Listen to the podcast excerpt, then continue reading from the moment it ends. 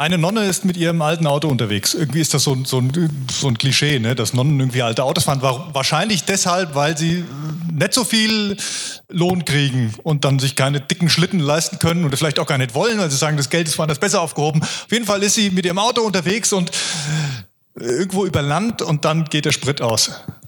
Wahrscheinlich nicht vollgetankt, ist bei den Preisen ja auch normal. Aber ähm, der Sprit geht aus und jetzt muss sie überlegen, was macht sie? Also steigt sie aus, geht die Landstraße entlang bis zur nächsten Tankstelle, um sich eben einen Kanister zu kaufen mit Sprit drin, dass ihr Auto wieder zum Fahren kommt. Kommt bei dieser Tankstelle an, hat keinen Kanister und fragt in der Tankstelle, ob sie einen Kanister kaufen könnte. Und der Tankwart sagt, es tut mir schrecklich leid, in den letzten Wochen sind so viele liegen geblieben hier, wir haben keine Kanister mehr. Ja, sie dachte, ja, aber es muss doch, wir müssen doch irgendwas machen können. Ich muss doch irgendwie den Sprit jetzt zu meinem Auto transportieren.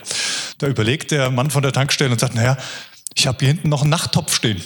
Na gut, sagt, wir haben wenn nichts anderes da ist, dann nimm er den. Also geht sie hin, füllt das Benzin in den Nachttopf ein, läuft mit dem Nachttopf dann die Landstraße entlang zurück zu ihrem Auto. Die Autos fahren an ihr vorbei und gucken. Und dann steht sie da an ihrem Auto und füllt entsprechend dann das Benzin in den Tank ein mit diesem Nachttopf. Kommt ein Autofahrer vorbei, bleibt stehen, hält an, kurbelt das Fenster runter, guckt sie entgeistert an und sagt, Ihren Glauben möchte ich haben. Solche Witze findet man auf katholisch.de, also deswegen mute ich es auch zu, die Nonne zu nehmen. Man könnte ja sagen, uh, das kannst du doch nicht machen hier. Nein, also das finde ich sehr sympathisch. Die, äh, die katholische Kirche hat tatsächlich eine Witzeseite, wo sie äh, so nette Witze auch ähm, niederschreibt. Das ist schön. Big Five, wir sind bei den fünf Themen, die Jesus am häufigsten angesprochen hat. Zumindest nach dem, wie es uns überliefert ist. Ja, wir haben jetzt keine Tonaufnahmen, wir haben nicht komplett alles, was Jesus gesagt hat, sondern wir haben das, was die, die Evangelisten sozusagen, die Evangelienschreiber niedergeschrieben haben. Das haben wir und danach orientieren wir uns und dann gibt es so ein paar Themen, die da eben am meisten vorkommen. Wir haben über das Königreich Gottes gesprochen. Das ist das, was am allermeisten sozusagen in den Reden Jesu mit eingeht, worüber er am meisten spricht. Wir haben letzte Woche über den Vater gesprochen, über Gott, den Vater, der vielleicht so ganz anders ist als unsere menschlichen Vaterfiguren. Und äh, klasse Predigt von Doro Marx. Wer sie noch nicht gesehen hat, könnt ihr euch gerne nochmal äh, online anhören und da auch nochmal ja, gedanklich reingehen. Und heute geht es um das, das dritte Thema, Glauben. Das wäre vielleicht eines der Themen, was man auch am meisten erwartet hätte. Jesus spricht über Glauben. Macht ja auch irgendwo Sinn. Allerdings hat Jesus, als er über Glauben gesprochen hat, keine Abhandlungen gehalten. Ja? Also haben wir sowieso selten, dass Jesus irgendwelche Abhandlungen hält.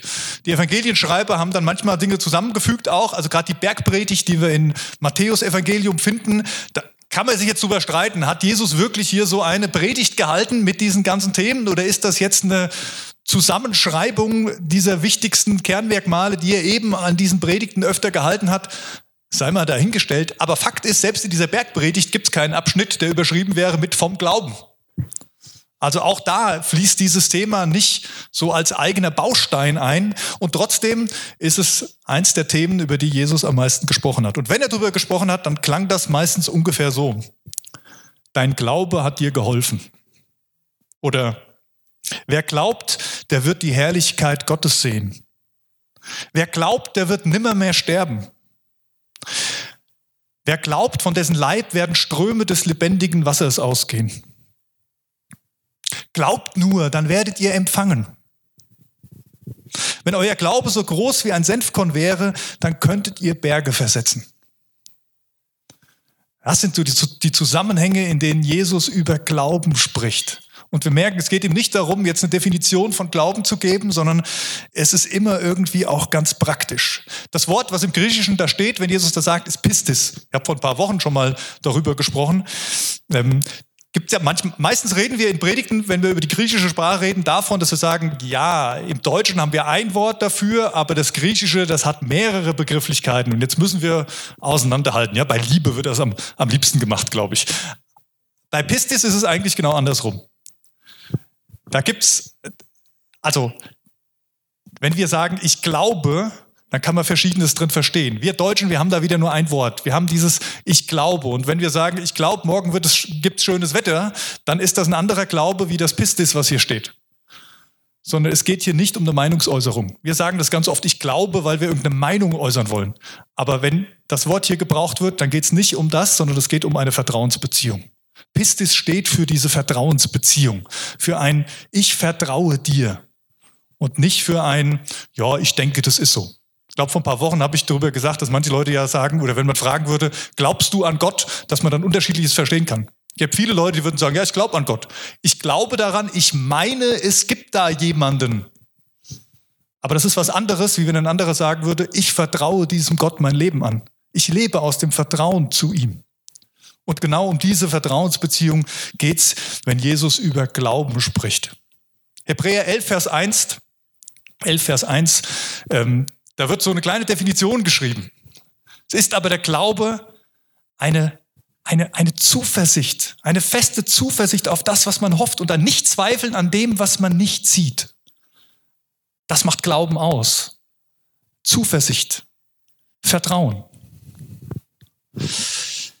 Jesus, also Jesus spricht nicht theoretisch über den Glauben, sondern er spricht es eigentlich immer in Bezug zu Taten, immer in Bezug auf äh, Vertrauenserweise könnte man auch sprechen. Und ganz oft auch in Verbindung mit Zeichen und Wundern, die Jesus getan hat. Immer dann redet er auch über den Glauben. Ich habe euch heute einen Text mitgebracht, den gucken wir uns gleich an aus dem Markus-Evangelium. Das Markus-Evangelium ist das Evangelium, was man lesen sollte, wenn man sich für solche Wundertaten Jesu interessiert. Also ein Drittel des Markus-Evangeliums besteht nur aus Berichten über Wundertaten Jesu. Das ist richtig krass.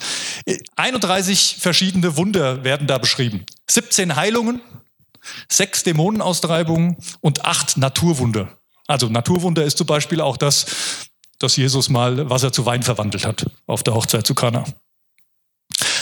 Und all diese Wunder, sie stehen nicht nur einfach für sich, sondern sie versinnbildlichen etwas. Wunder versinnbildlichen etwas. Was versinnbildlichen sie? In einem Wunder sieht man sich oder man sieht den Mensch wer er ist und man sieht auf der anderen Seite, wer Gott ist. Man sieht, wie Gott ist. Da wird ein Unterschied deutlich. Die Größe Gottes wird sichtbar. Und vielleicht auch in mancher Weise die, die Verletzlichkeit, die Hilflosigkeit des Menschen. Bei Wunder geht es nicht um das Ergebnis. Fast alle Wunder, so nenne ich es mal, weil Glaube ja irgendwie auch ein Wunder ist, aber fast alle Wunder, so diese Taten, haben ein Ablaufdatum. Also auch die, die Jesus geheilt hat, als er unterwegs war auf dieser Welt, die er sehend gemacht hat oder die wieder gehen konnten, auch die sind irgendwann wieder gestorben. Auch die sind vielleicht später wieder krank geworden mit irgendeiner anderen Krankheit. Fast alle Wunder haben ein Ablaufdatum. Aber Gott will darin etwas zeigen. Er will zeigen, ich bin da. Ich bin da ganz real in deiner Not. In der Situation, wo du stehst, bin ich auch da. Er will zeigen, dass du sein Kind bist, dass er dich sieht, dass er dich liebt. Und er will zeigen, dass er der reale, dass er der glaubwürdige Gott ist. Gott ist.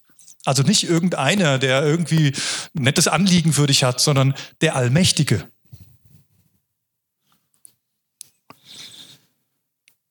Es ist ein Wunder, wenn Glaube entsteht. Auch das sagt uns die Bibel. Das ist eigentlich ein Wunder. Das ist von Gott gewirkt, wenn du glauben kannst. Es ist ein Wunder, wenn Glaube entsteht und manchmal braucht es auch ein Wunder, damit Glaube entsteht. Manchmal braucht es diese, diese Erkenntnis der Größe Gottes, damit man glauben kann. Glaube ist ein Festhalten daran, was Jesus tun kann und nicht daran, was ich tun kann.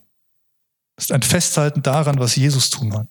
Es geht nicht um meinen starken Glauben, sondern es geht darum, an einen starken Herrn zu glauben, an einen starken Gott, an einen Allmächtigen. Bei Glaube geht es vor allen Dingen um die Frage, was kann Jesus tun? Was kann Gott tun? Was traue ich ihm zu? Wir haben ganz oft Vertrauen auf Gott, so, also, muss man sagen, für das ewige Leben. Ja? Also jetzt hier dieses Leben, das müssen wir jetzt irgendwie durch, das müssen wir hinkriegen und wir vertrauen Gott auf das ewige Leben hin. Ich bin eigentlich auch zu weit gerutscht eben, macht aber nichts. Wir vertrauen Gott auf das ewige Leben hin, dass er dann irgendwie uns das ewige Leben schenkt. Aber was ist denn mit dem Leben hier? Kann es sein, dass Gott auch hier in diesem Leben schon Ewigkeit in unser alltägliches Leben hineinbringen möchte? Jetzt switche ich zurück. Ich habe einen Zettel übersprungen. Ich dachte, wir müssen doch irgendwann mal den Bibeltext lesen. Das machen wir dann jetzt mal gleich. Ist gut, wenn wir über Glauben sprechen. Ne? Es besteht nämlich immer die Gefahr, wenn wir über Glauben sprechen, dass wir irgendwie abhängig von uns sind. Ich meine, es ist unser Glaube und wir die Abhängigkeit von Gott darin verlieren.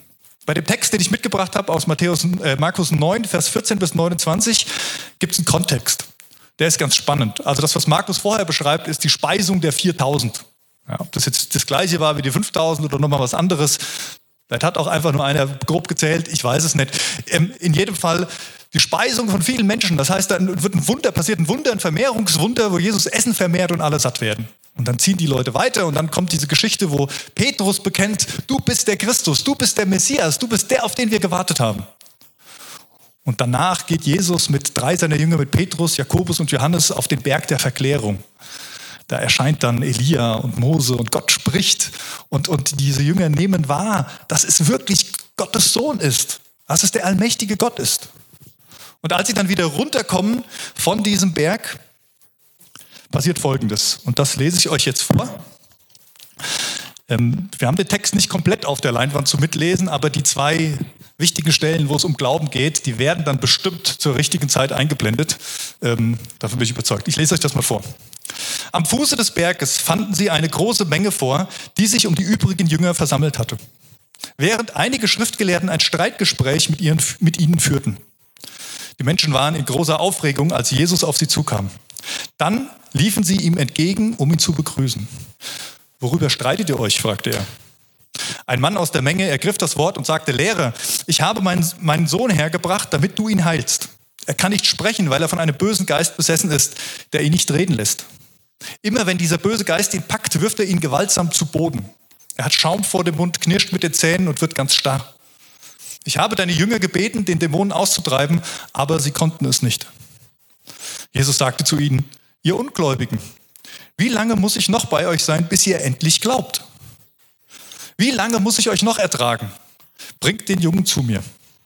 Sie brachten ihm das Kind. Als der böse Geist Jesus sah, schüttelte er den Jungen in heftigen Krämpfen. Er fiel zu Boden und krümmte und wälzte sich mit Schaum vor dem Mund. Wie lange geht das schon so? fragte Jesus den Vater des Jungen. Er antwortete, seit er ganz klein ist. Der böse Geist wirft ihn oft ins Feuer oder ins Wasser, um ihn umzubringen. Hab Erbarmen mit uns und hilf uns. Tu etwas, wenn du kannst. Was soll das heißen, wenn ich kann? fragte Jesus. Alles ist möglich für den, der glaubt. Der Vater rief, ich glaube, aber hilf mir, dass ich nicht zweifle. Als Jesus sah, dass die Menge der Zuschauer ständig größer wurde, bedrohte er den bösen Geist. Du tauber und stummer Geist, ich befehle dir, fahre aus diesem Kind aus und kehre nie wieder zurück. Da schrie der Geist auf, packte den Jungen noch einmal, warf ihn hin und her und verließ ihn. Der Junge lag reglos da, sodass die Menge dachte, er sei tot. Doch Jesus nahm die Hand des Jungen und half ihm aufzustehen und er stand auf. Als Jesus später mit seinen Jüngern allein im Haus war, fragten sie ihn, warum konnten wir diesen bösen Geist nicht austreiben? Jesus antwortete, diese Art kann nur durch Gebet ausgetrieben werden.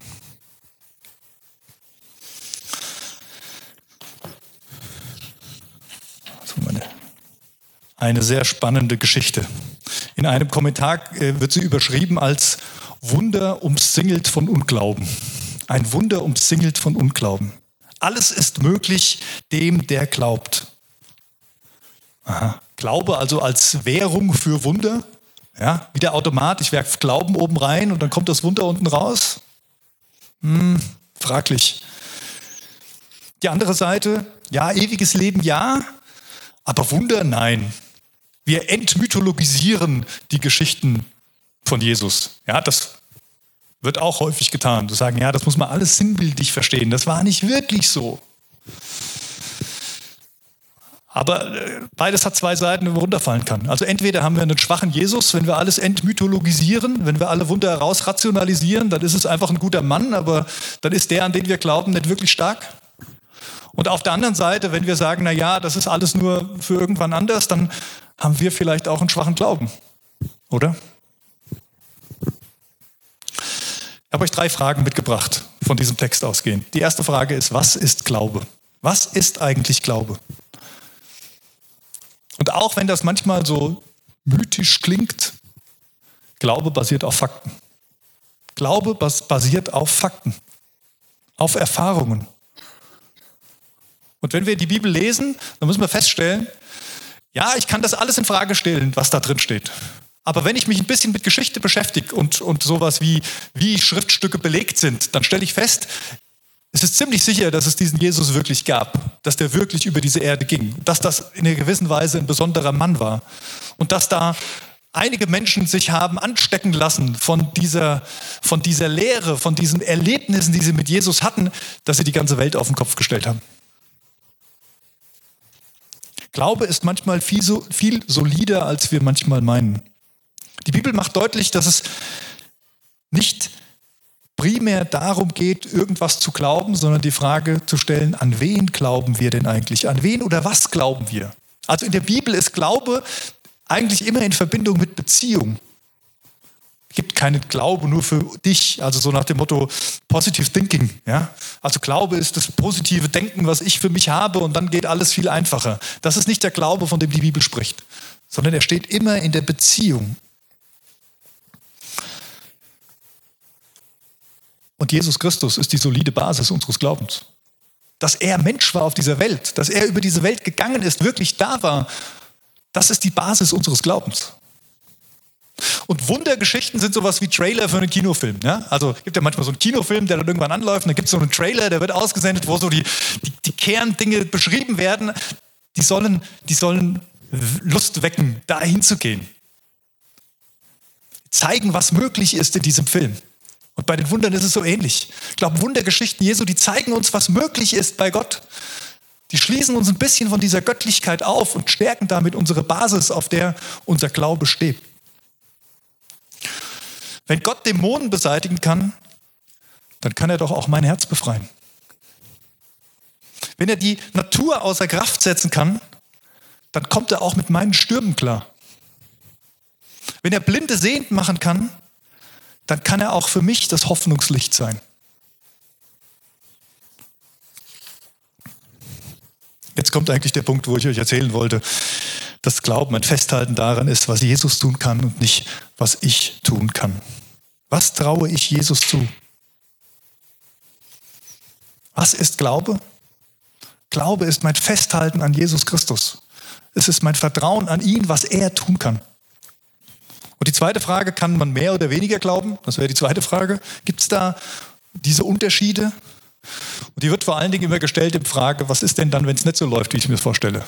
Was ist denn mit diesem Leid in der Welt, in der wir leben? Und ja, das ist die Feststellung, dieses Leid gehört zu dieser Welt, in der wir leben. Es verschwindet auch nicht dadurch einfach, weil ich einen stärkeren Glauben habe. Wir leben in dieser Welt. Und manchmal ist es auch ein Mysterium, warum das so ist. Vieles davon verstehen wir nicht. Gleichzeitig ist Glaube aber auch keine Zauberformel die ich eben wie beim Automat oben reinwerfe. Und wenn ich nur das richtige Sprüchchen sage, dann passiert es auf jeden Fall.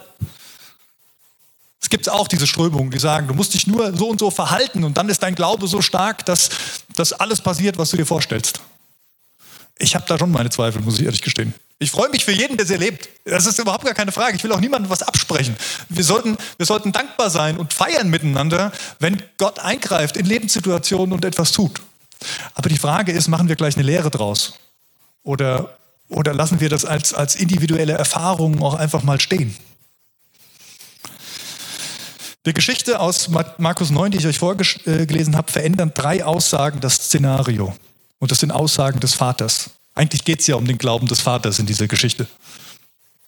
Die erste Aussage, die er macht, ist, er schreit. Er schreit. Und das ist nicht irgendein Schreien, sondern wenn man sich dieses Wort anguckt, dann steht da, er schreit wie ein Baby nach seiner Milch. Das ist die Art des Schreins. Das ist kein Wutschrei oder sowas, wo Kraft rauskommt. Nein, das ist ein sehr hilfloser Schrei, ein Hilfeschrei. Wann schreit ein Baby? Wenn es die Windeln voll hat oder wenn es Hunger hat. Es schreit, weil es sich nicht selbst helfen kann. Es schreit, weil es darauf vertraut, dass da jemand ist, der es versorgt. Es geht nicht um Kraft, sondern um Ergebung. Und das ist das, was dieser Vater macht. Er schreit, weil er nicht mehr weiter weiß, weil er alle Register schon gezogen hat, weil er am Ende ist. Und er schreit aus ganzer Seele alles, was er in sich drin hat. Und was schreit er? Er schreit, ich glaube, ich glaube, ich möchte vertrauen. Ich möchte es ja glauben, aber ich bin enttäuscht. Ich bin verletzt. Ich bin ausgebrannt. Er ist ganz ehrlich. Ganz ehrlich. Er hat keine Fassade mehr, die er irgendwie aufrechterhalten muss. Das ist ja oft unser Problem, habe ich das Gefühl, wenn wir so mit Gott unterwegs sind oder auch Gemeinde leben oder dann auch miteinander beten und was auch immer. Wir sind Menschen und wir sind stolz. Das gehört zu unserem Menschsein dazu. Und die einen haben es vielleicht mehr, die anderen weniger, die anderen haben dafür wieder andere Dinge. Wir haben diese Baustellen und es fällt uns manchmal schwer, im übertragenen Sinne die Hosen runterzulassen und zu sagen, das bin ich, so sieht es in mir aus. Aber genau das macht Beziehung aus. Und ich glaube, auch das macht Glauben aus. Wahrer Glaube bedeutet nicht stärker zu glauben. Also es geht nicht um Leistung. Es geht bei einem starken Glauben nicht um die Leistung, die ich erbringe oder die ich mir angeeignet habe, mich diszipliniert habe, sondern es geht darum, von ganzem Herzen, das ist die Größe, von ganzem Herzen diesen starken Herrn zu vertrauen, uns ihm zu ergeben, uns ihm hilflos gegenüberzustellen. Und dann ruft der Vater, hilf mir, hilf mir, hilf meinem Unglauben. Und so ein Hilferuf kann echt, kann echt Berge versetzen. So ein Hilferuf kann Wunder bewirken. Der Name Gottes, der Name Jesu ist Gott rettet. Gott rettet.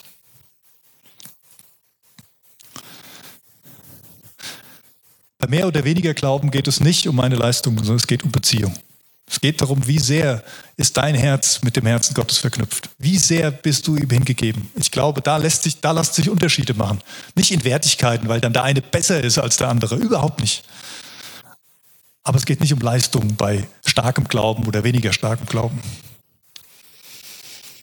In Römer 10, Vers 17 heißt es, der Glaube kommt aus der Predigt, also so übersetzt es Luther. Ist natürlich völlig missverständlich, wenn wir sowas sehen wie das, was ich jetzt gerade mache. Ja, also wenn der Pastor nur gut genug predigt, dann glaubt die Gemeinde umso stärker. Käse. Eine andere Übersetzung schreibt es ein bisschen schöner hin. Glaube setzt das Hören der Botschaft von Jesus Christus voraus. Glaube setzt das Hören der Botschaft voraus. Ja, wenn Glaube Beziehung ist, dann ist das ganz wichtig, weil dann muss ich wissen, an wen oder was glaube ich denn? Was ist denn die Botschaft von Jesus? Ist die glaubwürdig? Ist die tragfähig für mein Festhalten? Und dann macht dieser, Sitz, dieser Satz auch schon wieder ein bisschen mehr Sinn. Es geht um Jesus. Und die dritte Frage, wodurch kann denn jetzt der Glaube wachsen? Als wir über das Königreich Gottes gesprochen haben, da ging es darum, dass der Himmel in unser Herz kommt. Der Herz der Ort ist, wo sich das gerade, wo das stattfindet. Jesus möchte, dass wir Gott glauben, dass wir ihm vertrauen. Und zwar in jedem unserer Lebensbereiche. Der Glaube ist der Schlüssel, um herauszufinden, ob Jesus funktioniert. Ich sag's mal ganz ehrlich. Wir können vielen Theorien und Ideologien hinterherrennen. Und das ist ja auch das, was unsere Gesellschaft uns oft vorgibt. Naja, ihr habt eben euren Jesus und wir haben was anderes und wir glauben daran und wir glauben gar nichts. Jeder hat so sein Lebenskonzept und macht das, wie er will. Das ist wieder dieses Positive Thinking. Ja, wenn es dir gut tut. Aber das ist nicht der Anspruch von Jesus, ein Lebenskonzept von vielen zu sein. Jesus sagt, ich bin der Weg, die Wahrheit und das Leben. Aber die Frage ist, funktioniert das? Dein Glaube ist davon abhängig, ob das vertrauenswürdig ist, was Jesus da sagt. In der Psychologie spricht man auch davon, dass Vertrauen da entsteht, wo man wiederholt positive Situationen erlebt. Ja, also gerade bei im Kindesalter ist das ganz wichtig, wenn das Kind die Erfahrungen macht, dass die Eltern da sind, dass sie, dass sie lieb, äh, geliebt sind, dann wächst da ein Vertrauen, was, was gut ist für die Menschen. Und bei uns im Glauben an Jesus ist es auch so. Wiederholt positive Erfahrungen mit Jesus zu machen, werden unseren Glauben stärken. Die Frage ist aber, wo mache ich die denn? In der Geschichte Markus 9 ist der Glauben des Vaters sicherlich gewachsen. Warum? Weil er eine gute Erfahrung mit Jesus gemacht hat. Er hat geschrien, hilf meinem Unglauben. Und genau das ist passiert. Er hat eine Erfahrung mit Gott gemacht, weil er bereit war, sich zu ergeben, weil er bereit war, seinen Stolz beiseite zu legen. Da, wo wir uns herausfordern lassen, da wächst Glaube. Davon bin ich überzeugt. Glaube wächst nicht, wenn ich, also schön, dass ihr da seid, aber bildlich gesehen, wenn ich im Gottesdienst sitze und mir Predigten von irgendjemandem anhöre, was für Erlebnisse der gemacht hat. Das ist schön, das ist ermutigend auch manchmal. Aber es sollte vor allen Dingen ermutigend dafür sein, selbst diese Erlebnisse zu haben. Sich selbst auf den Weg zu machen und zu erleben. Denn da wächst unser Glaube, wo wir uns herausfordern lassen. Nicht umsonst so, dass gerade so Einsätze, auch so Hilfseinsätze, wie jetzt manche laufen, Nährboden sind für, für wachsenden Glauben. Weil du die Kontrolle mal verlierst, weil du dich einlässt auf ein Abenteuer, wo du nicht genau weißt, was kommt und was der machen wird. Und, und, und genau da erweist sich Gott als der, der trägt, der, der hält.